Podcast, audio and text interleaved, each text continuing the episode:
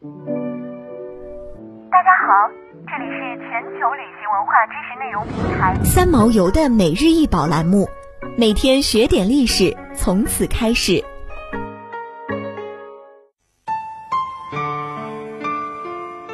大克顶通高九十三点一厘米，口径七十五点六厘米，腹径七十四点九厘米，腹深四十三厘米，重二百零一点五千克。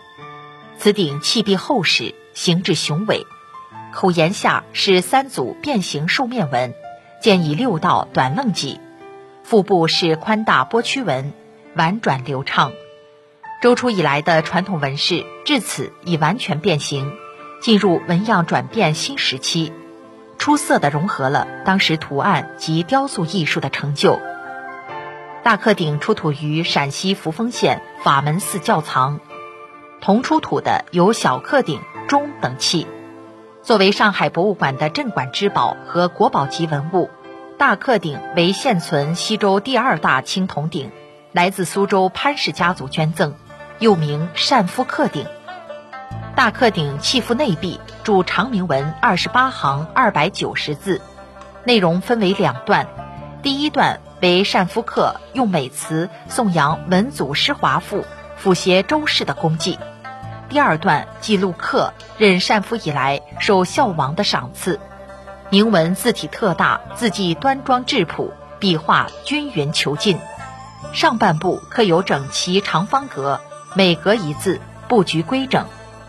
铭文内容具体为：客曰：“木木振文且诗华富，葱香绝心，宁静于游，书哲绝德。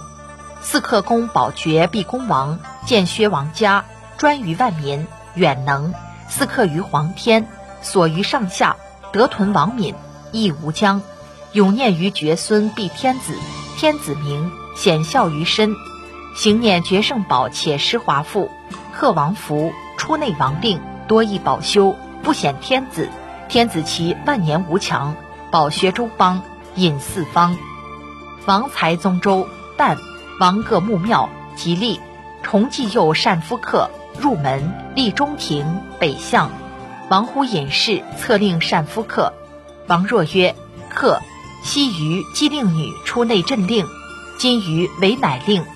一女舒氏，参军中聪；一女田于野，一女田于派，一女景家田于以绝臣妾；一女田于康，一女田于衍，一女田于浦原，一女田于寒山，一女石小臣。”灵、月、谷、中，一女景、微、人，一女景人奔鱼，竟夙夜用事，务法镇令。克拜其首，敢对阳天子不嫌鲁修，用诈文且施华富宝仪，克其万年无疆，子子孙孙永保用。大克鼎的铭文是研究西周历史重要文献，对于研究西周时期的直观、礼仪、土地制度等。都有极为重大的意义。铭文中的年号对于历史学家准确确定西周时期的历史年代具有极高的史料价值。西周大克鼎雄伟凝重的造型是中国古代青铜工艺达到巅峰的历史见证。西周大克鼎铭文的格式、体例以及铸刻方法，在中国书法史上也具有相当重要的地位。青铜器的铭文是按照墨书。原本先刻出模型，再翻范铸造出来的。由于西周时期青铜铸造技术精湛，铭文一般都能够在相当程度上体现出墨书的笔意。此铭文为中晚期青铜器金文的典范。西周大克鼎于清朝光绪十六年（一八九零年）出土后，首先被天津人柯绍泰买下，潘祖荫又用重金从柯氏手里购得。成为大克鼎的主人。潘祖荫死后，其弟将此鼎运回苏州老家供放。民国初年，曾有美国人以巨款求购，被潘氏后人断然拒绝，视之为传家之宝。二十世纪三十年代中叶，国民党当局在苏州新建一幢大楼，党国大员忽发奇想，要在大楼落成后以纪念为名办一展览会。邀潘家以大鼎参展，以图无限期占有大鼎。然此拙劣伎俩为潘氏识破，婉言拒绝了参展。一九三七年苏州沦陷，主持家务的孙媳潘达于果断地与家人将此鼎秘密埋于后屋。后日军果然不断来潘家求索此鼎，有时一天竟来七次之多，终于未得。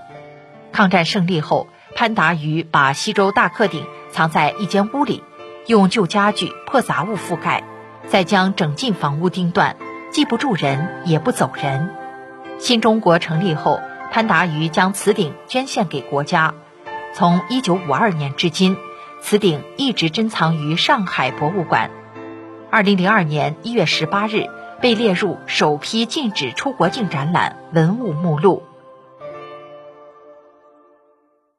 想要鉴赏国宝高清大图，欢迎下载三毛游 App，更多宝贝等着您。